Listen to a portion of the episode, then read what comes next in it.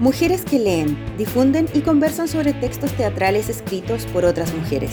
Ese es el propósito que reúne a Daniela Girardi, Isabel Sapiaín, Macarena Montes y Gabriela González. Esto es Dramaturgas Chilenas Podcast, un proyecto en colaboración con Teatro Cidarte. Hola, ¿qué tal están? Bienvenidos y bienvenidas a un nuevo episodio, el episodio final de esta temporada que hemos dedicado a las pioneras de la dramaturgia chilena. Han sido cuatro episodios hermosos eh, donde hemos podido conocer a estas mujeres que, bueno, algunas son más conocidas que otras, pero volver a sus textos, ver la vigencia de esto, eso ha sido bastante impresionante, al menos para nosotras, eh, ver cómo estas mujeres que escribieron hace 50, 60 años atrás estaban planteando ideas que hoy siguen siendo muy, muy relevantes, muy, muy importantes. Así que nos hemos sentido muy contentas de hacer esta edición de verano. Como les dijimos al principio, no queríamos quedarnos fuera de enero, que es un mes históricamente vinculado al teatro, y por eso estamos aquí. Y el día de hoy es el episodio final eh, y vamos a hablar de una dramaturga, la anunciamos ya la semana pasada, de Gabriela Roep, que eh, perteneciente también a la generación del 50, pero bastante menos conocida que sus pares, mujeres y también hombres. Así que vamos a estar dedicándole un capítulo a ella, a su trabajo, porque nos parece relevante, necesario y justo con alguien que también tiene una producción muy, muy vasta, muy interesante. Así que de eso vamos a estar conversando el día de hoy. Pero ahora le doy la bienvenida a mis compañeras Isabel Sapiaín, Isa querida bienvenida. ¿Cómo estás? Hola Gaby, hola querida, eh, súper bien, eh, muy contenta también de que ya vayamos en este cuarto episodio de nuestra mini temporada de Pioneras y también muy contenta porque lo que leímos para hoy ha sido como un descubrimiento, como que siento que estuvimos indagando en, en textos muy desconocidos y un poco difíciles, un poco difíciles de acceder, así que eso, muy contenta. Es cierto, ha sido una gran, grata sorpresa leer los textos de Gabriela Roepke. Dani, ¿te pasó lo mismo? Bienvenida. Hola Gaby, hola Isa. Eh, sí, me pasó lo mismo, estoy también totalmente sorprendida, pero como felizmente sorprendida porque encuentro que son unos textos que es muy necesario conocerlos, así que feliz de que le dediquemos un capítulo completo a Gabriela Roepke y también muy feliz porque nuestra invitada también es muy especial, ella también está haciendo un proyecto bien interesante, así que estoy dichosa de este capítulo y que sea en este mes tan importante para el teatro. Es verdad, hemos tenido eh, invitados de lujo y hoy no es, no es la excepción, así que le vamos a dar la bienvenida ya a nuestra invitada del día de hoy, Cristina Gómez. Ella es actriz, candidata magíster en estudios de cine y teatro latinoamericano de la Universidad de Buenos Aires y además fundadora del hermosísimo proyecto pioneras.org que justamente eh, incluye una serie de documentación y reseñas respecto a mujeres del arte muy muy destacadas, entre las que se encuentra Gabriela Roepke. Cristina, ¿cómo estás? Bienvenida. Hola, hola Gaby, hola Isabel, hola Daniela. Muchas gracias por invitarme, muchas gracias por la invitación. Me ha encantado, como les comentaba, retomar a, Gabriela Roepke, así que súper agradecida de poder eh, eh, acompañarnos en esta conversación sobre ella y su obra, que sin duda es necesario masificarlo un poco más. Bueno, en el proyecto Pioneras ustedes hacen un trabajo que es súper importante porque reúnen a una serie de mujeres pioneras del arte chileno, entre las que se encuentra Gabriela Roque, por supuesto, ya lo dijimos, y las reseñan y hablan de lo que ha sido su historia, su historia artística, los hitos de esa historia artística y es un trabajo súper bonito porque, eh, como nosotros nos dimos cuenta en este capítulo, para preparar el capítulo de Gabriela Roepke, ella tiene como una relevancia muy importante en la historia del teatro. Sin embargo, cuesta mucho acceder a su historia, a su producción. Eh, y pensando justamente en eso, te quería partir preguntando, eh, ¿cómo decides incluir a Gabriela Roepke en esta primera temporada o etapa del proyecto?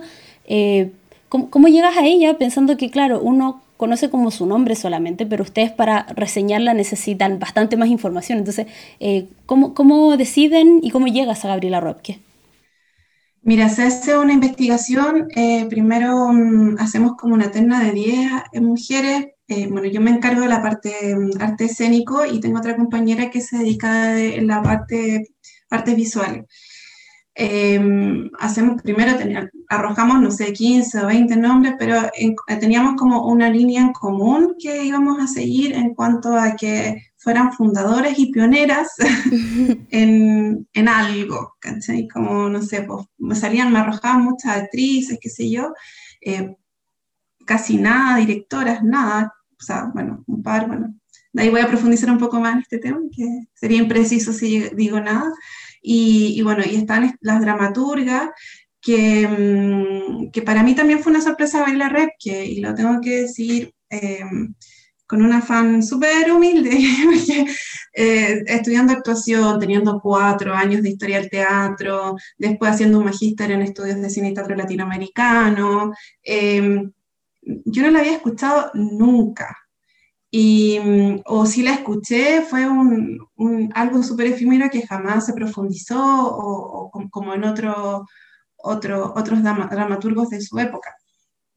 Bueno, y entonces ahí llegamos a Gabriela Repke y bueno, me di cuenta lo, lo importante y lo fundacional eh, que es para el teatro universitario. Voy a hacer un paréntesis que eh, Pionera se centra en la... Mm, desde el comienzo del teatro universitario en Chile, el 41, y hago el corte en los 70, eh, hasta el golpe militar. Entonces, dando, eh, teniendo ese, ese, corte para hacer el, mi corpus de estudio de mujeres, eh, me doy cuenta que Gabriela Repke es alguien que es imposible no estudiarla y no poder investigar sobre ella.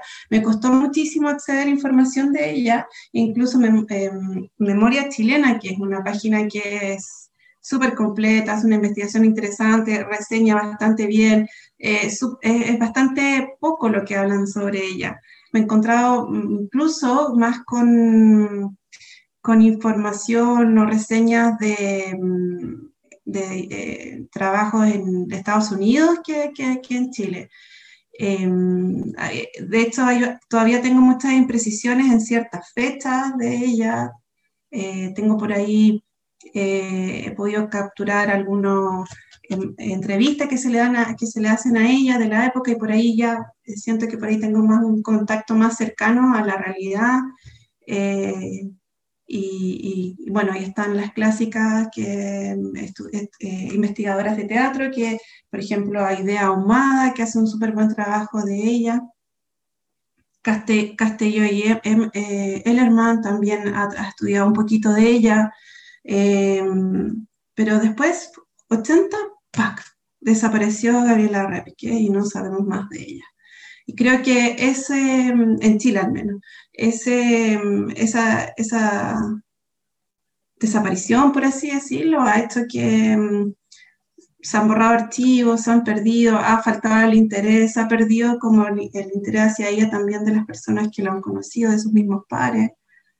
Y bueno, y también no olvidar la poca dictadura que ¿no? que se hacía un, había un teatro eh, más reivindicativo, más del momento, más de sostenerse. Y ya en los 90 no se volvió a, hablar de Gabriela Repke. No. Entonces, bueno, no sé si contesto tu pregunta, disculpa, pero creo que por ahí va el, interés también por querer estudiar a, a Gabriela Repke dentro de estas mujeres dramaturgas que se que se instala en la generación del 50, como María Asunción Requena, Isidora Aguirre y Gabriela Repke, que, bueno, dejo al lado a Isidora Aguirre, pero gracias a que pertenece, pertenecieron a esta generación literaria que impuesta desde el patriarcado, digámoslo, porque era ¿no? una persona, un hombre blanco que decía, tú, tú y tú vas a pertenecer a esta generación, es que también los críticos eh, trabajaron sobre estas mujeres y podemos tener información ahora para, para poder estudiarlas, porque tenemos otras que, que, se han perdido en el camino también, que todavía no no lo tenemos. Claro, y esta situación como de invisibilidad o desaparición de Gabriela Robke es bien tremenda porque preparando este episodio nos dimos cuenta que Gabriela Robke muere el 2013, o sea, fue alguien a quien pudimos tener hace, hasta hace muy poco tiempo como para, no sé, conocer más en detalle, a lo mejor poder acceder a su producción, quizás evitarla, bueno, eh, lamentable como esta situación. Y bueno, te quería proponer, Cristina, que intentemos como revertir un poco esa invisibilidad y nos cuentes un poco tú, que pudiste investigarla en profundidad, para quienes están escuchando este episodio, ¿quién es Gabriela Repke? ¿Por qué es tan importante? Porque has mencionado como eh, en la respuesta anterior a la pasada como su rol fundacional en el teatro universitario. Si nos pudieras contar un poco eh, quién es Gabriela Repke. Em, la Gabriela Repke es una mujer que nace a comienzo de siglo. Ella es em, hija de eh, burgueses, intelectuales burgueses. ¿no? Ella, desde que nació, tuvo mucho roce con los intelectuales y artistas de la época. Incluso su madre, que era muy amiga de Gabriela Mistral, le, pone le, le puso su nombre, Gabriela, en honor a Gabriela Mistral. Em, entonces, eh, es un dato no menor, histórico no menor, que quiere decir que Gabriela Repke desde su infancia tuvo unas oportunidades y privilegios en poder eh, conocer y, vivir el arte y la cultura em, mucho más cercana y, contagiada todo el tiempo de ella. Eh, Gabriela Repke vivió entre Francia, Suiza y Chile en su infancia, terminando estudiar acá en el Universitario Inglés, estudió en la Sorbonne, estudió mm, en la Universidad Católica y estudiando letras en la Universidad Católica. Em, el, rector de la época, Monseñor Carlos Casanueva, eh, no me acuerdo, el Papa que estaba en ese Pío XII, eh, quiere hacer como un homenaje a, este, al Papa y eh, decide tener, montar el auto sacramental El Peregrino. Eh, se, lo da a eh, se lo da para que lo dirige Pedro Morteiro. Y eh, como era amiga de amigos de Gabriela Repke y viendo las actitudes y los talentos de Gabriela Repke y los amantes del, arte que era Gabriela Repke, le dice, tú eres la actriz. Y Fernando de Besa también estaba ahí en este grupo y em, se van después de terminar de hacer el auto sacramental, que les va muy bien, se van de vacaciones al campo y dicen, piensan y dicen, deberíamos crear viendo la calidad de música y concierto que existe en Santiago, en el municipal. Ellos eran amantes de irse a, los conciertos en el teatro municipal, entendiendo que en ese momento de, historia, en 1940, está la, la Segunda Guerra Mundial en Europa y los trae, eh, todos los grandes concertistas se vienen a Latinoamérica, entonces es un, es un, momento de apogeo y ellos desde muy chicos están, están dentro de este, ven este, este momento bullante en Santiago de concierto, entonces no así con el Teatro Nacional. Y viendo la, la, compañía Teatro Margarita Chilgú, dicen, esto es teatro y así hay que profesionalizarlo. Y se fueron al campo estos tres amigos y decidieron profesionalizar en la carrera de teatro para tener una mejor calidad de espectáculos escénicos, donde se profesionalizara la actuación, donde se profesionalizara la, escena, la escenografía eh, y el texto, y que fuera creado desde Chile. Entonces van estos tres amigos, Fernando de Besa, Pedro Morteiro y, y Gabriela Repke, a hablar con el rector y ellos bueno, estoy súper simplificándolo, y van y, lo, y empiezan a crear el teatro ensayo de la Universidad Católica en 1941, que en un principio tuvieron grandes, grandes retractores, sobre todo como las señoras más em, acomodadas de la alta burguesía santiaguina, aristocracia, em, porque decía que esto, tener teatro en la Universidad Católica, como que era, eh, faltaba a la moral y las buenas costumbres. Pero aún así, el teatro de ensayo siguió, se vieron súper censurados y eh, eh, Gabriela Repke se dedica a hacer el trabajo de profesionalización del actor, hace toda una técnica. Gabriela Repke no hay que olvidar que viene con este bagaje cultural, con este conocimiento que, dado su estatus social, tiene, eh, amante de las artes, entonces puede crear un tiene mucho acceso a la literatura del momento, a las obras de teatro del momento, sus viajes, etc. Entonces crea un Em, un modo de profesionalización del, del actor-actriz y además em, el, actor tiene que ser culto, entonces ella también se encarga de ser como profesora de historia del teatro y dramaturgia. Entonces, la importancia de Gabriela Red que recae ahí, e, ella es la fundadora del teatro de ensayo. Em, eh, ellos, los tres, sabían que en Chile era, había teatro comercial, teatro de farsa, eh, solamente estaba el teatro experimental de la Chile, que en ese momento que ella y ellos eran los únicos que eh, respetaban por su condición de profesionalización, y luego vino el TUC que se montó. Y, y, ahí recae toda su importancia en un primer momento, y luego Gabriela Rep, que como es una mujer que viene de las letras, empezó a escribir en un momento que se dieron cuenta también de que, eh, si bien es cierto, teníamos que mirar hacia Europa y, Estados Unidos para seguir las vanguardias de lo que estaba pasando en el teatro, ellos querían derribar el costumbrismo chileno de cómo se estaban haciendo eh, las obras acá en, Chile, costumbrista, y em, si bien traen, eh, montan obras de autores reconocidos de Europa y, Estados Unidos, cuando em, asume Eugenio Dippon el decanato del, teatro de ensayo, dice, tenemos que ponerle ojo a los autores nacionales y tenemos que trabajar con autores nacionales porque tenemos que hacer que exista un, teatro propiamente tal de, de, Chile sin ser costumbristas, con todas las vanguardias y con todo lo que no tenemos.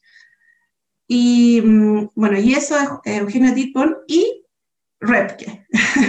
Entonces creo que también es súper importante Gabriela Repke en nuestra historia del teatro, porque Gabriela Repke también fue em, iniciadora, eh, pulsó para que se le diera espacio a los creadores em, dramaturgos y dramaturgas en Chile. Y ahí Gabriela Repke empieza también a hacer, empieza su, su trabajo de, dramaturga que se le reconoció en su momento, tuvo tan buenas críticas, muchos premios eh, por sus obras y, y también hay un eh, segundo momento que es de eh, que cobra gran importancia en la historia que no tenemos que olvidar de Gabriela Repke. Una como fundadora del teatro ensayo y otra como pulsadora, iniciadora de que se le diera espacio a los dramaturgos y dramaturgas nacionales y se crearan obras maravillosas. Es un poco su biografía ya. Em, y entonces Gabriela Repke empieza a escribir su primera obra en 1954, que es su obra La Invitación, que si me permiten voy a contar una anécdota que me pareció muy, muy terrible, o sea, bueno, parte de, también con, con, con su sencillez en dentro del teatro. Tiene la, invita tiene la obra, escribió la obra La Invitación, y justo eh, a la par de que Eugenio Tippon y Gabriela Repke incitan para que los autores nacionales escriban y que se haga teatro desde la realidad chilena, eh, una hay una ley 5.000, no sé qué, no sé cuánto, no me acuerdo mucho, que dice que eh, en las obras de en las salas de teatro tiene que existir al menos una obra anual eh, chilena, escrita por, eh, creada en Chile, escrita por en, dramaturgo o dramaturga chilena. O si no, tienen que pagar un impuesto de no sé cuánta plata.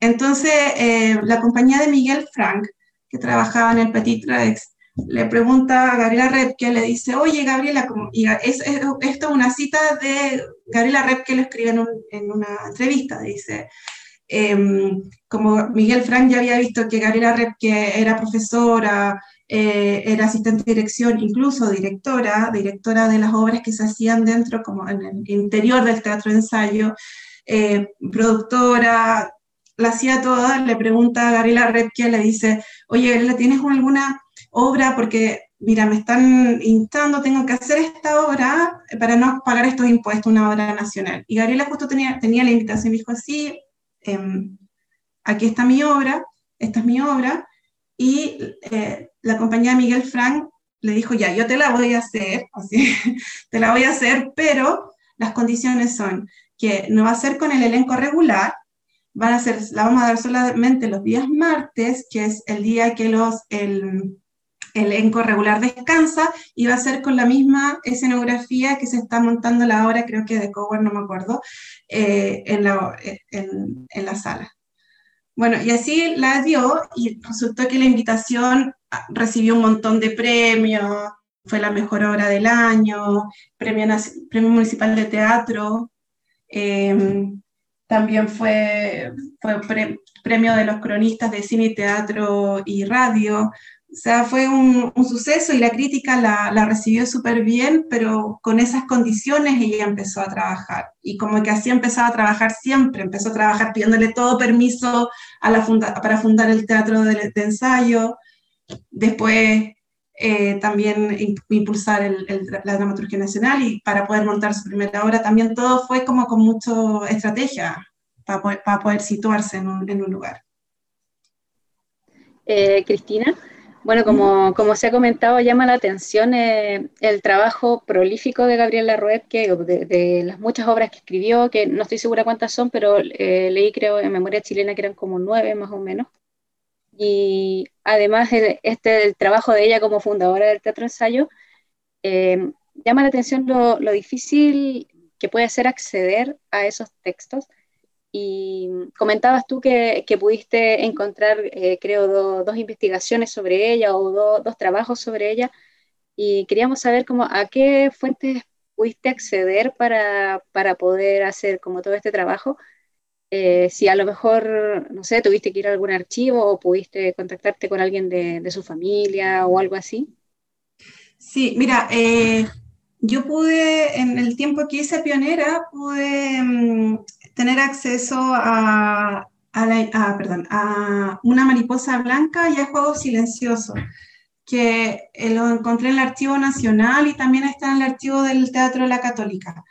Eh, luego, y, y, muy feliz, me di cuenta que el, la, la, la, las compañeras del grupo de investigación, del núcleo de investigación escénico, NICE, en su, eh, en su libro que la antología de eh, dramaturgas chilenas también tienen la telaraña de Gabriela Redke, que yo si bien no la he leído muy, en algún momento la tuve, pero no me detuve tanto, eh, es una, excelente obra para poder entender el panorama de la familia, cómo se construyen los juegos familiares, pero de una óptica eh, más elaborada que sus otras obras. Bueno, eso, y, eh, eso fueron las obras que yo encontré. La telaraña no sé desde dónde lo podrían haber accedido la, la, el núcleo de investigación eh, de arte escénica, pero está súper difícil encontrar las otras obras de Gabriela Red, que eh, traté de hacer un, un, un rastreo súper acabado, eh, como ella no tuvo, no, esto suena súper dentro de la norma, pero no se casó, no tuvo hijos, no sé, o no tuvo hijes, no, no, no, te, no, no tuve como acceso, no pude rastrear eh, el, el, linaje familiar, pero me imaginaba que el archivo de la católica podía tener más, pero tal como entré, no, no pude encontrar.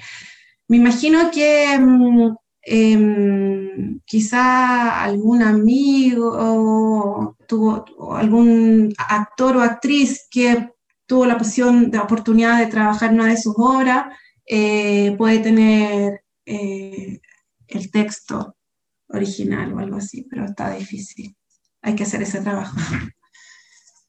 Sí.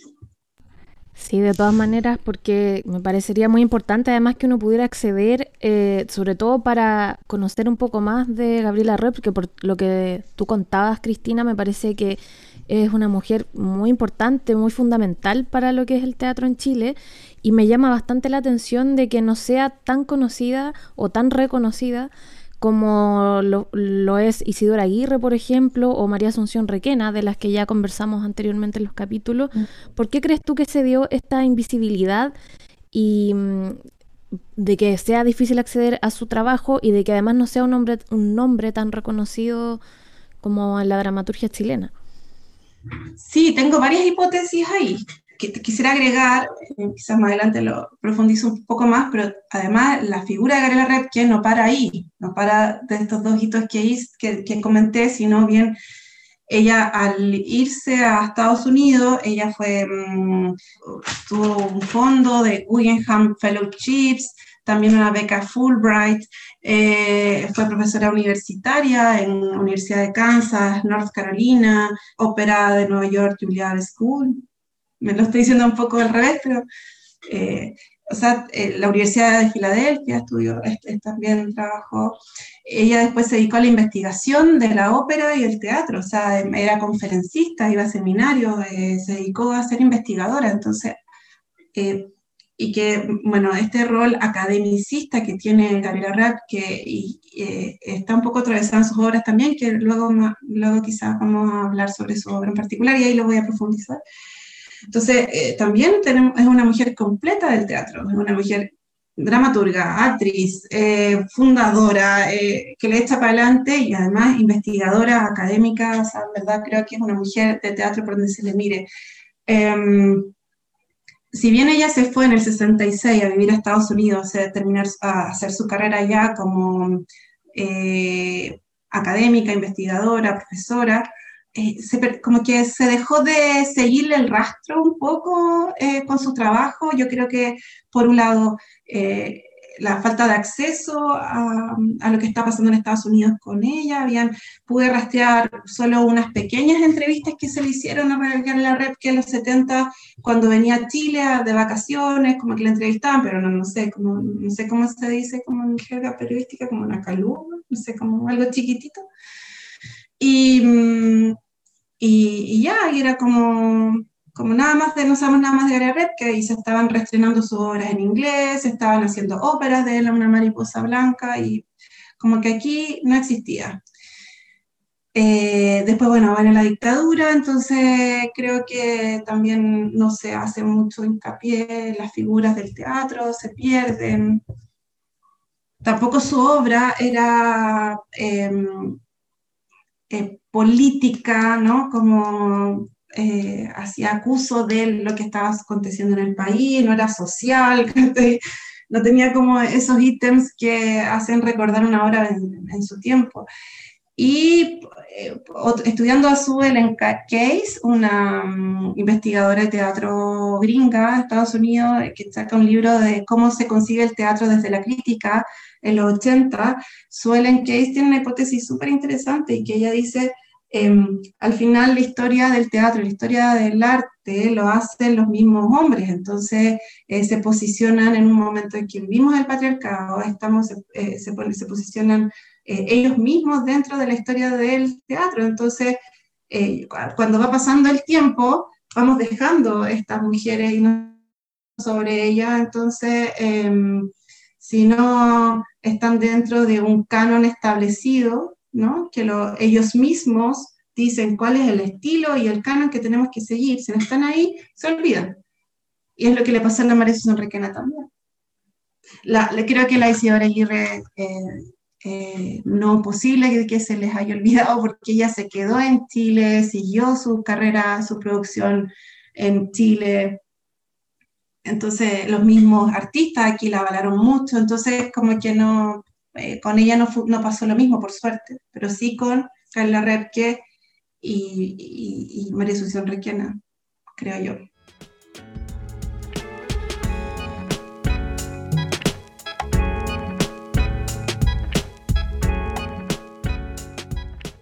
Viejecita, lo principal es lo que menos me sirve. Luisa, no entiendo, Viejecita, la soledad. Luisa, ¿la soledad? Viejecita, ¿no piensa nunca en ella? Luisa, una persona ocupada como yo tiene otras cosas en qué pensar. Viejecita, no es necesario preocuparse de algunas, se siente, se vive en ellas.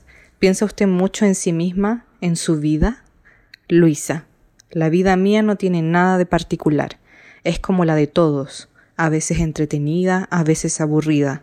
Trabajo, voy al cine, salgo con mis amigos. Viejecita, ¿por qué quiere engañarse, Luisa? Luisa, señora, no comprendo. ¿A qué viene esta conversación? Viejecita, la soledad llena esta pieza. ¿No la oye llorar en los rincones cruzar junto a usted como una ráfaga de aire helado? ¿No la huele entre el polvo de los libros y la seda sin color en los paraguas? La soledad. A mis años no tiene importancia, pero a su edad. Pausa. Déjeme darle un consejo, hijita. No llegue a vieja sin recuerdos. Una mariposa blanca.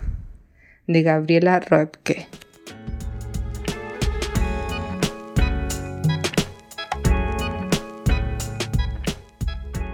Como que a uno saber eso en la vida le da mucha rabia, pero en este caso como que, no sé, no sé si les pasa, pero escuchar a Cristina es como, oye, pero es que, qué pérdida más grande por culpa como de el canon, ¿cachai? De, sí.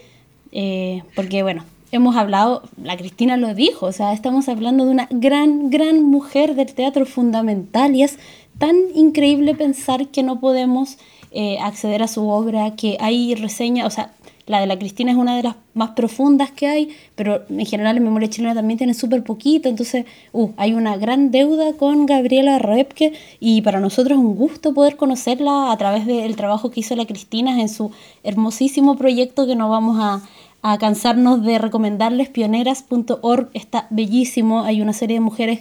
Eh, que no solo son pioneras, sino que además son unas creadoras increíbles, lo decíamos antes de, de comenzar a grabar con la Cristina. Eh, Cristina, bueno, y quería preguntarte e irnos ya directamente a las obras. Nos comentabas que tú pudiste trabajar con Juegos Silenciosos y Una Mariposa Blanca, que son obras del mismo año, creo que el año 59, y quería preguntarte si a partir de la lectura de esas obras tú puedes ver elementos comunes en la dramaturgia de Gabriela Roebke. Sí, mira, una cosita antes que creo que mm, eh, estuve eh, contrastando un montón las fechas. Eh, las fechas están súper difíciles y, poco acceso, pero sí ahora puedo corroborar de que mm, hay, está, en muchos lugares está el error, creo que hasta en Pioneras también lo está. Eh, em, mariposa blanca, una mariposa blanca es del 57 y Juegos Silenciosos del 59 bueno, que, Gabriela Red que con, em, se la ha estudiado mucho y se habla del la producción repkiana como una producción que aborda como el, trabajo de un realismo psicológico que trabaja la estructura eh, psicológica, eh, se centra en los personajes y no en la situación, eso como en un, en un término más formal que se ha hablado de Gabriela Repke. Eh, se habla de ella como que bordea el realismo psicológico, pero yo me tomaría un poco más como, como lo que Em, el estudio de Aidea, Aidea Ahumada, que ella dice que eh, que transita por diferentes estilos, eh, trabaja el realismo mágico, realismo psicológico, el absurdo, em, el grotesco incluso, eh, y yo me quedaría un poquito más con eso pero se le suele definir con su eh, trabajo de realismo psicológico, que, bueno, es como, tampoco me puedo aventurar tanto porque hay obras de ellas que yo no, no, no, no, he leído, entonces no, no, me puedo aventurar ahí más de las reseñas que he leído sobre los estudios sobre sus obras. Y, y bueno, eh, a esto, eh, lo que dice Aidea Ahumada, tiene unas obras súper engañosas porque, la, por ejemplo, cuando Voy a ir primero con una mariposa blanca, que es del 57, que también una de las, creo que porque la podemos leer ahora mismo, porque fue una de, las, una de sus obras más montadas, fue estrenada más de 500 veces en Chile, España, Estados Unidos y Francia. Em, una mariposa blanca se fue estrenada en Carolina del Norte con el grupo Los Carolinas Playmakers, que si uno lo googlea son un grupo muy importante de teatristas en Estados Unidos, en, la, en North Carolina. Los personajes de mm, Una mariposa blanca em, son el señor Smith, el Luisa, la viejecita, el señor apurado y Amanda, que se centra, el, toda la acción sucede en, en la oficina de objetos perdidos. En una primera lectura uno puede decir, sí, hace mucho guiño al absurdo, al grotesco, eh, pero como que uno siente el que cae en el mismo, en el mismo juego del patriarcado, con los chistes fáciles de, ¿no? de hacia la mujer, eh, que es em, como son, em, chistes sexistas que son llenos de prejuicios de cómo, de cómo son o tienen que ser las mujeres. Y si uno va profundizando un poquito más, es súper interesante el trabajo que se realiza en esta obra Em, un paréntesis que no mencioné, Gabriela Repke trabaja de una elegancia para escribir em, muy, muy fina. Eh, eh, eh, ella tiene, bueno, yo creo que también por todos sus estudios, su baje cultural, ¿no? Es como muy, muy elegante, muy fina, nunca hay como una, un, un desborde.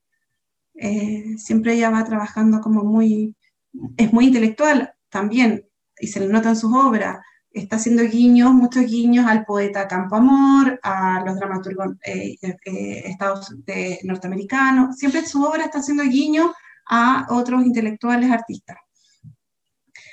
Entonces, como comentaba, uno piensa en la primera lectura que hace guiños como muy desde el patriarcado, pero luego uno se da cuenta que estos personajes, em, que no son personajes realistas, están cargados de una condición una condición de buscar romper con los roles establecidos.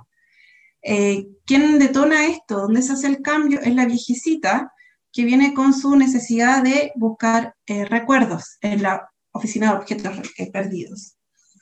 El personaje de Luisa representa a la mujer, a la libertad, ¿no? El mirar hacia afuera, el mirar hacia como el estar en lo, en, lo, en lo afuera, libre, el señor Smith representa eh, el control, la producción y también la jerarquización de poderes, que esta la jerarquización de poder del señor Smith em, aplaca, eh, se come a, esta libertad de la señorita Luisa. También está la voz de la madre, esta imagen de la madre, lo maternal, que representa los cánones establecidos como por el rol de ser mujer, que es lo mejor para ti, casarte con alguien que ojalá ya tenga como su vida completamente eh, lista, ¿no? Y que no tenga problema económico y esa va a ser tu salida. Y Luisa, al recordar esto, cuando la viejecita le, le, le, le insiste a que tiene que buscar recuerdos, cae en cuenta que ella no quiere eso, no quiere seguir con el rol este, establecido, ¿no? De buscar matrimonio, buscar casarse, em, tener esa sensación de ahogo, de encierro, que es lo que representa el señor Smith, y quiebra con eso y dice, yo no quiero esto, y el señor Smith, que no le gusta tener flores en la oficina y siempre se enoja con Luisa, Luisa agarra las flores y las pone en, gesto de rebeldía, es decir, yo busco mi libertad y no lo que el señor Smith eh, diga. Entonces, ahí creo que es súper interesante porque si bien eh, Gabriela no, no construye, no crea sobre eh, un discurso opositor o un discurso en contra crea en un discurso, hace un trabajo de un discurso, eh, un estilo súper hegemónico, canónico, pero desde ahí mismo podemos lograr tener una lectura una interpretación de cómo trabaja la profundización del sujeto de mujer. Bueno, para quienes nos están escuchando y no han tenido ocasión todavía de leer Una mariposa blanca, como bien decía la Cristina, es la historia de una oficina que se llama la Oficina de Objetos Perdidos de una tienda, que es donde las personas, como el nombre lo indica, van a buscar las cosas que pierden durante su permanencia en la tienda. Y claro, este personaje, como de la viejita, llega con una solicitud de un objeto perdido inmaterial y los pone a todos como en un dilema ético, eh, moral, o, como más bien, eh, ¿cómo se dice? Como en una pregunta más existencialista eh, por su vida, porque ella viene buscando un recuerdo, cualquier recuerdo, y como que todos empiezan a colapsar y hay como una situación de toma de conciencia, pero quería como, como vincularlo un poco a lo que estabas diciendo, Cristina, con la idea de, de, como, de los estilos de Gabriela Roque, porque esta situación es muy absurda, o sea, partir como en la oficina de objetos perdidos, ya es como muy gracioso, ¿cachai? Eh, y que además como uno pensaría que dentro de una tienda es como la unidad menos importante, pero este señor Smith como que le da toda una solemnidad falsa y hay como una situación así como de que estuvieran, no sé, en, el Pentágono. Eh, y luego eh, esta aparición de este personaje también es como muy surrealista, muy fantasioso y al menos no, yo no he tenido ocasión de leer toda la dramaturgia de los años 50, pero al menos con las dramaturgas que hemos revisado en esta temporada, que han sido varias, eh, me pasa que lo encuentro muy innovador como en este estilo y vinculándolo un poco con juegos silenciosos y con la telaraña también, donde hay un trabajo del suspenso súper importante y que, insisto, yo no he leído todas las obras que se hicieron, pero al menos en las que he leído me parece bastante innovador. Ah, ¿Tú coincides con eso? Como que Gabriela que al no escribir un teatro más social, eh, pudo quizás explorar, indagar como en estos estilos diferentes como de, abordar sus obras? 100% de acuerdo, coincido 100%. Yo encuentro que eh, Gabriela que hace un teatro em, y esto no lo digo con ningún juicio de valor, eh, Gabriela Repke hace un teatro con un fin artístico. Ella busca, mm, eh, ella cree en el arte, por el arte.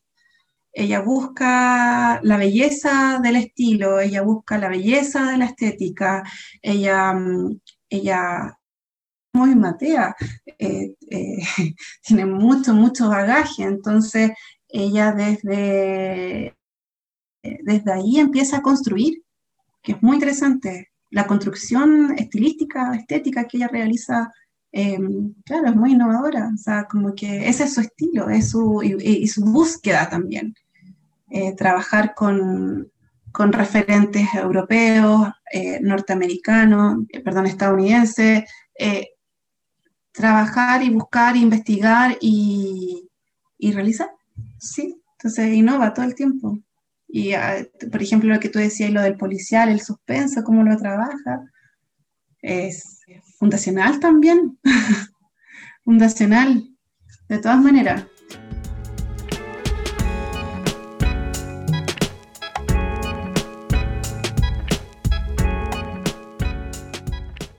Carlos, nadie está contento con su suerte. ¿Usted sí? Emma, ¿yo? Creo que el secreto consiste en sacarle el mejor partido a lo que se tiene. Carlos, ¿y has sido feliz así? Emma, ¿feliz? Tengo un rato agradable de cuando en cuando. Carlos, yo querría algo más.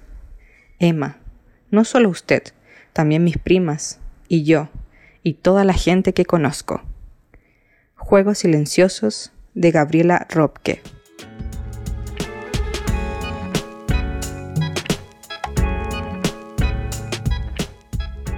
Eh, Cristina. Eh, me gustaría que, pasáramos a, la segunda obra que nos habías recomendado, que es Juegos Silenciosos.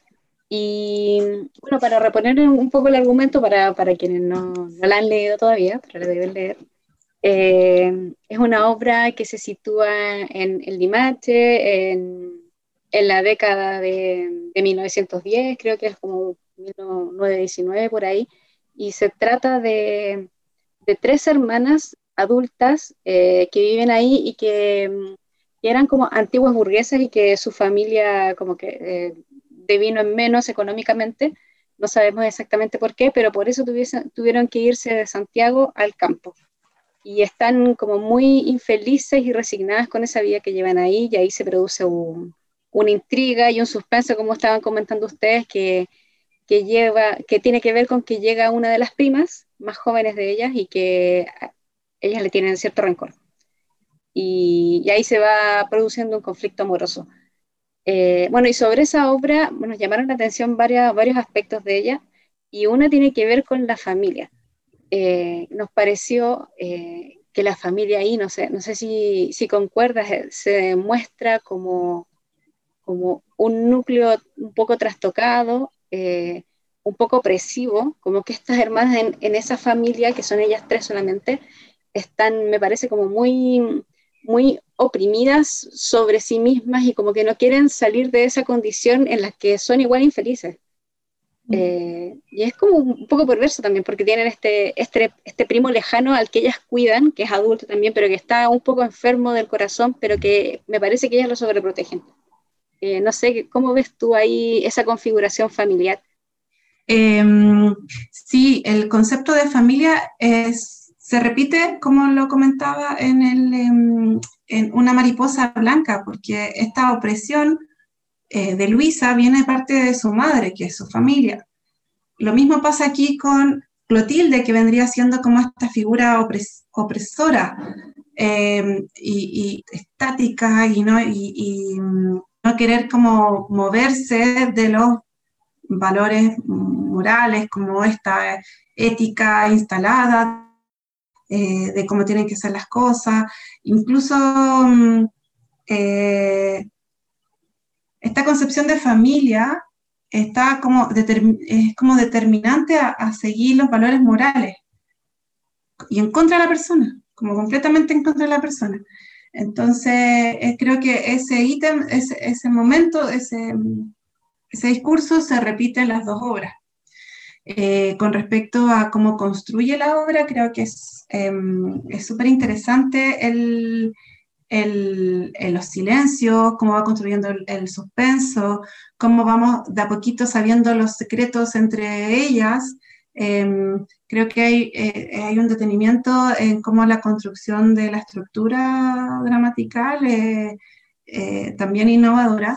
Eh, yo no, creo que la telaraña previa a Juegos Silenciosos está mejor logrado por lo que he leído en cuanto a a cómo se estructura este suspenso, que tiene una perspectiva más amplia de, sobre la familia también. Eh, y esta construcción de familia también está muy, muy dentro de la cultura dominante, como, ¿no? como tiene que ser. Pero, pero ahí hay un claro ejemplo de cómo eh, Gabriela Repke trabaja la profundización de la mujer. Eh, aquí tenemos este, esta grupo de mujeres que componen el, el, el, grupo familiar, más em, la nana, que es, em, ¿cómo se llama? La nana. Eh, Lastenia. Lastenia. Lastenia. Eh, y, y, viene, y está, bueno, este personaje, este primo lejano, que vive con ella. Construcción, no sé, la debilidad en lo masculino, la fortaleza en lo femenino. Eh, eh, cómo se crea esta, esta red de, de, apoyo entre ellas, cómo incluso Laura, que es la, eh, hermana más chica, no tiene tampoco ningún, fíjate, se repite con, con, con, el personaje de una mariposa blanca, no tiene ningún interés en casarse tampoco. ¿Cachai? Como que no demuestra, quizás no demuestra que tiene un interés, no está así como las clásicas em, eh, construcción del sujeto mujer, que está que, el estándar de la mujer que se construye en la dramaturgia o la literatura masculina, es que la mujer siempre está muy deseante de, ser, de que, que, la, que la elijan y ser casada, ¿cachai? Y que se pueda casarse. Aquí no, Laura no, no tiene esa, esa ansiedad. Ella va, va, bien como va, no tiene esa necesidad, si bien es cierto, está enamorada de este primo, pero tampoco está bien en el estatus que se, que se encuentra. Entonces, aquí se construye esta, esta profundización de la mujer dentro como de eh, este eh, sujeto de un, un, un, cuerpo doliente, un cuerpo doliente que se feminiza, se feminiza con su historia, con la historia de ser eh, historias Em, que siempre han estado debajo de la jerarquización, de las supresiones sexuales, de la constante subordinación del género eh, femenino, y se instalan en, este, en, esta, en esta obra, y lo podemos ver, por ejemplo, en que Clotilde hace este cambio, Clotilde, la hermana del medio, la que diga, no, la, la, hermana del medio, que es, representa a esta mujer amargada, que, que todo, todo es malo, que sufre por eh, vivir donde vive, porque antes tenía mucha mejor condición, eh, vamos entendiendo que sufre porque un hombre la dejó, pero no la dejó porque sí, la dejó porque Clotilde había, supuestamente estaba embarazada, y al enterarse de que no estaba embarazada, el hombre se fue entonces viene como toda esta carga histórica en el cuerpo de Clotilde que hace también es que sea como sea, que no se reivindica. No sé, también creo que por una cuestión, porque ella también sigue más las normas sociales o establecidas. Y, mm, y viene este personaje Emma, que también ha sufrido una pérdida importante, pero tiene esta otra forma de ver el mundo, esta otra forma de libertad, de entender el mundo como eh, y buscar un espacio también de, de, seguridad, por eso se va a Limache, porque hay un hombre que la sigue, sigue en Santiago, ¿no? Y busca su espacio de seguridad, entonces son mujeres igual, dentro de todo, súper resueltas, como eh, unas mujeres que buscan y determinan y toman decisiones por ellas mismas. Y aquí pasa también, podríamos decir, pasa lo contrario a la sororidad, que por ver a, eh, este, este, enojo con Emma, pensando, eh, culpa a Emma de su mal venir em, y, bueno, la, la, quiere matar. Pero, pero claro, y también es una cuestión social, ¿no? De culparnos entre nosotras, no culpamos al loco que se fue y me, quedé, me quería dejar con la guagua y se fue y se fue y chao, no, culpamos a la, a, mi prima, porque mi prima le presentó a la otra mujer con que se fue. Entonces, ¿no? Como que igual uno ahí puede hacer un guiño, ¿no? Como una mirada desde, desde la mujer y cómo se, está, se construyen esas relaciones. Eh, la obra es súper interesante, yo la recomiendo bastante, como que sugiero leerla porque también se, se, se, puede hacer una lectura y una interpretación de las, de las relaciones que se van armando dentro de la misma familia. Cristina, también es importante, eh, ya que estábamos comentando las dos obras, la de Una mariposa blanca y también de Juegos silenciosos, los personajes de las mujeres son principales en ambas, en ambas obras. Perdón. Em, y, pero vemos que generalmente, como decías tú, son personajes fuertes, pero también hay todo un tema y, y, que, y que se cruzan estas dos obras con el amor romántico también, que es muy, como que es como que hubiera una crítica también un poco a esa idea de, estas relaciones amorosas, porque por ejemplo las tres hermanas en Juego Silencioso, eh, solamente sabemos de Clotilde que tuvo esta relación y, y, de, mm, y de Laura que estaba enamorada, pero nunca le dijo nada a Carlos, al primo. Eh, y Luisa, por otra parte, en la Mariposa Blanca también ella no le interesa como el tema del matrimonio, eh, no, no sabe entender tampoco que esté enamorada de alguien y cuando dicen así como que, que el jefe está solo y ella está sola, casi como que los quieren juntar como obligatoriamente, digamos. Entonces también vemos que hay, una crítica a estos temas y, que, es bien importante y me imagino que quizás también se puede repetir en, otras obras de, Gabriela Repke. Es súper bueno lo que estás diciendo, Daniela, porque mm, esto yo creo que tiene que ver también por la forma de vida de Gabriela Repke, en que ella prioriza su carrera.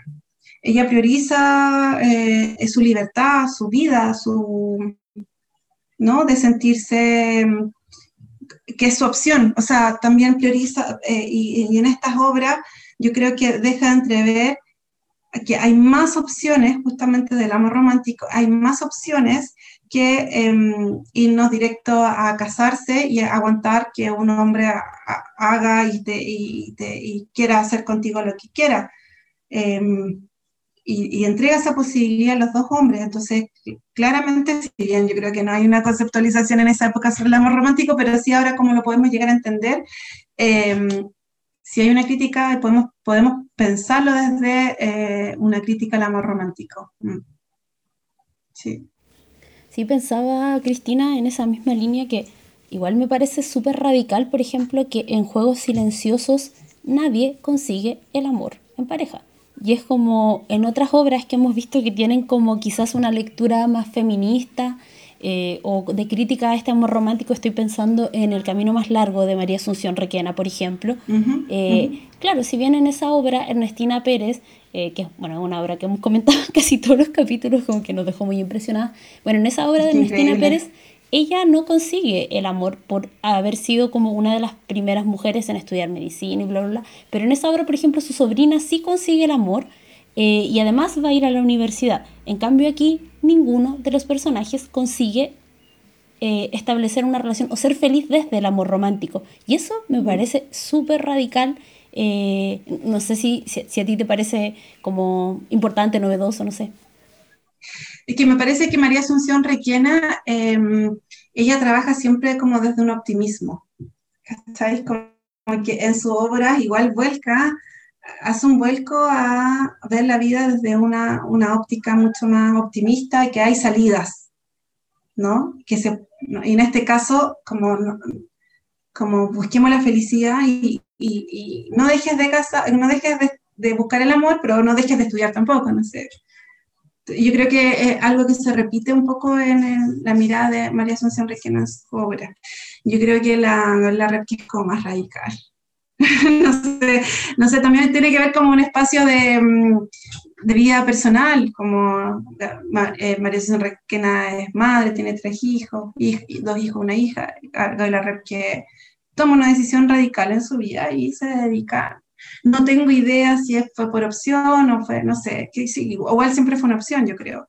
Pero, mm, y, está bien. O sea, como que, y, eso lo trasciende a sus obras, ¿cachai? Como buscar, no buscar ahí la felicidad, buscar hay otros caminos. Porque incluso Laura, cuando se da cuenta de que, em, estoy hablando de juego silencioso, eh, Laura, cuando se da cuenta de lo mal que está haciendo Clotilde, de cómo Clotilde la domina, de lo que Clotilde ha llegado a ser y que finalmente sigue, eh, es, es, eh, es, un personaje opresor y, y, no, y como que la subordina todo el tiempo, Clotilde después se va. ¿Cachai? Como que busca otra opción. No, como que no todo está delimitado, no todo ya está preestablecido. Vamos, dale tú puedes ir. Eso es hermoso, eso es hermoso porque Laura, además ese personaje está planteado en la obra como, oye, lo más canónico del amor romántico, estas mujeres que entregan amor sirviendo a los hombres y que esperan que por eso la otra persona como que las ame. Entonces cuando ese personaje decide, o, o dice en realidad, porque no sabemos si lo hace, pero dice que se va, es como, ¡ah! es muy... ¿no? Como... Los corazoncitos feministas como que laten más fuerte. Igual, así como que uno dice, ya, al, al que hacer y se libre. Exacto, sí, sí, sí, sí. Y, viste que dentro como de este, mm, como de este estilo súper bien cuidado, este trabajo elegante que hace la Gaia Rep, que en su obra podemos encontrar estas interpretaciones desde una perspectiva feminista, una perspectiva de género y es porque están. Bueno, lamentablemente se nos acaba el tiempo porque ha estado tan, tan interesante esta conversación y no puedo dejar de imaginar qué habría sido de este episodio eh, teniendo todas las obras de Gabriela Roebke disponible para poder detenernos, contrastar personajes, pero solo con estas dos que nos centramos más la telaraña que al menos yo había leído a propósito de la investigación de las compañeras del núcleo NICE, eh, es como es increíble mirar como la, eh, un estilo tan propio, todas estas preguntas, todos estos pequeños gestos eh, radicales, reivindicativos de las mujeres que plantea Gabriela Roepke, la dramaturga de la que hemos conversado todo este episodio. Eh, para ir cerrando, Cristina, muy breve preguntarte en qué está pioneras.org. O sea, yo sé que ustedes hicieron esta primera etapa, que están las pioneras que están en Internet. ¿Hay una segunda etapa? ¿En, en qué está el proyecto? Sí, Em, ¿Puedo terminar haciendo una cosita chiquitita? Perdón, yo sé que estamos corto de tiempo. Eh, solo decir que Gabriela Repke em, en 1980 fue nombrada la Mujer del Año en Teatro por la Unión de Mujeres Americanas de Nueva York. Eh, o sea, una distinción no menor que creo que aquí todo el mundo la desconoce, no tiene idea, como, porque en verdad es una mujer de teatro, es una mujer que vivió el, bueno, el teatro y ópera. Entonces, eh, la hace aún más eh, necesaria poder estudiarla un poco más eh, en las escuelas de teatro. Y yo creo que en la red que se tiene que estudiar. Es necesario para ver cómo ella construye personajes, cómo trabaja el estilo, su estética, lo que decía la Gaby, la estética que que es novedosa. Y bueno, y si se quiere, estudiarla desde la perspectiva feminista, perspectiva de género, también. Solo eso, quería acotar. Eh, lo de mm, Pioneras. Mira, Pioneras fue un, proyecto en que eh, participamos tres amigas. Nosotros hicimos, nos conocimos haciendo un diplomado de gestión cultural. Y, y, queríamos hacer esto como de visibilizar a las mujeres artistas. Y yo me encargué de la parte de arte escénico. Y tenemos estas mujeres. Pero justo, ah, no, no justo, me quedé embarazada mi segunda hija. Entonces, eh, Pionera fue el lanzamiento cuando yo estaba dos días de arte, estaba en el hospital todavía. Entonces, como que pedí que hiciéramos un descanso porque entre medio, con una semana de teniendo mi segunda hija, como eh, mandando, entrevistas y todo, yo necesitaba como un, un descanso. Y después viene estallido social, cuarentena, lo que ya sabemos, y recién en diciembre no, y dijimos, vamos, démosle en junio, julio vamos a empezar a seguir subiendo otras mujeres y un poco eh, en arte escénico quiero, eh, irme un poco a la investigación de eh, mujeres en, el, en, la danza, en el mundo de la danza en Chile, y mi otra compañera creo que se iba a ir al mundo de la música. Entonces ahí vamos a expandir las ramas de pioneras. Bueno, se nos acaba el tiempo eh, y ha sido un episodio hermoso y quiero, bueno, agradecer a Cristina por su presencia, por todo lo que ha compartido, pero antes de despedirla es momento de eh, pedirle la recomendación que le pedimos a todos nuestros invitados, si a propósito de Gabriela Roepke, de alguna de sus obras, de alguno de sus personajes, eh, nos quiere sugerir algún otro producto artístico. Cristina. quiero sugerir Em, dos textos. Uno, bueno, eh, creo que la antología que hizo el, grupo NICE, el Núcleo de Investigaciones de Arte Escénica, eh, que ya se puede conseguir, si no me equivoco, por la editorial, ya se puede conseguir, yo los recomiendo, porque es un trabajo em, necesario y bello para conocer a nuestras dramaturgas en sus textos, que ahí también sí o sí yo eso lo sugiero. Yo ya, yo ya escribí a la editorial para que me llegue mi texto. Y el otro, que mm, a quien le interesa un poco más de em, el trabajo de ensayo, me, me, gusta mucho leer ensayo y creo que es necesario también para poder tener una mirada desde una perspectiva de género o hacer una crítica o un estudio sobre textos. Em, eh, sugiero el, el libro Otros Lobos Signos, Discurso y Política de la argentina Elsa Drukarov, que hace un trabajo increíble de cómo desmenuza em, el, patriarcado. Eh, ella trabaja desde el orden de género y el orden de clases, que no es menos. Yo no me quise meter en orden de clases.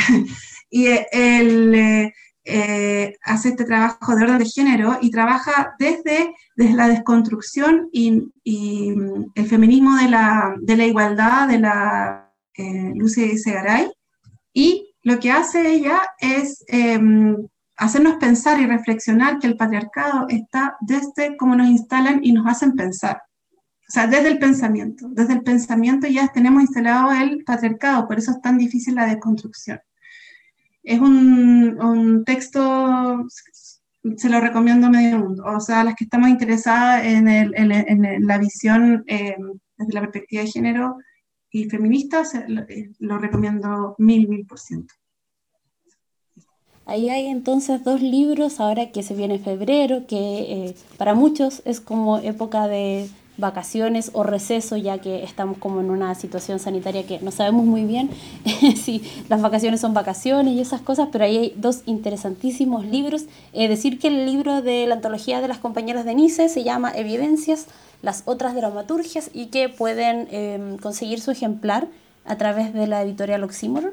Eh, ustedes le escriben para, para conseguir el suyo. Entiendo que está aún en los días finales de la imprenta, pero haga las gestiones porque no se vaya a quedar sin el suyo.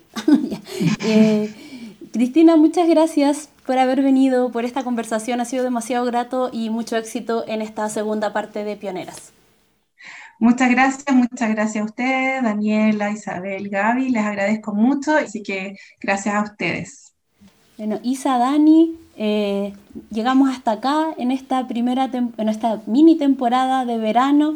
Eh, no sé ustedes, pero a mí, para mí ha sido un lujo poder conversar con todos estos invitados que han eh, profundizado en estas autoras que, como decíamos al comenzar el podcast, que temporalmente estamos bastante lejos de sus creaciones, pero es increíble cómo es posible mirar esas producciones desde nuestros contextos actuales y eso no, al menos a mí me resulta fascinante.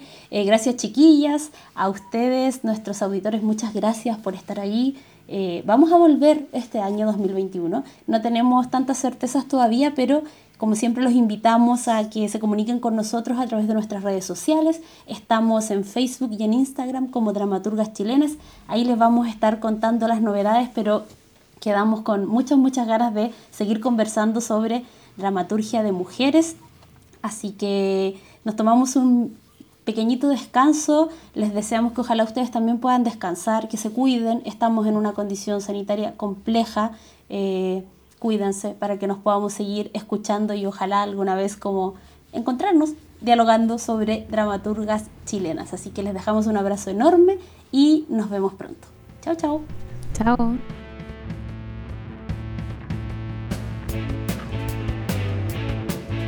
Esperamos que hayas agregado un nuevo nombre a tu lista de libros para leer y disfrutar.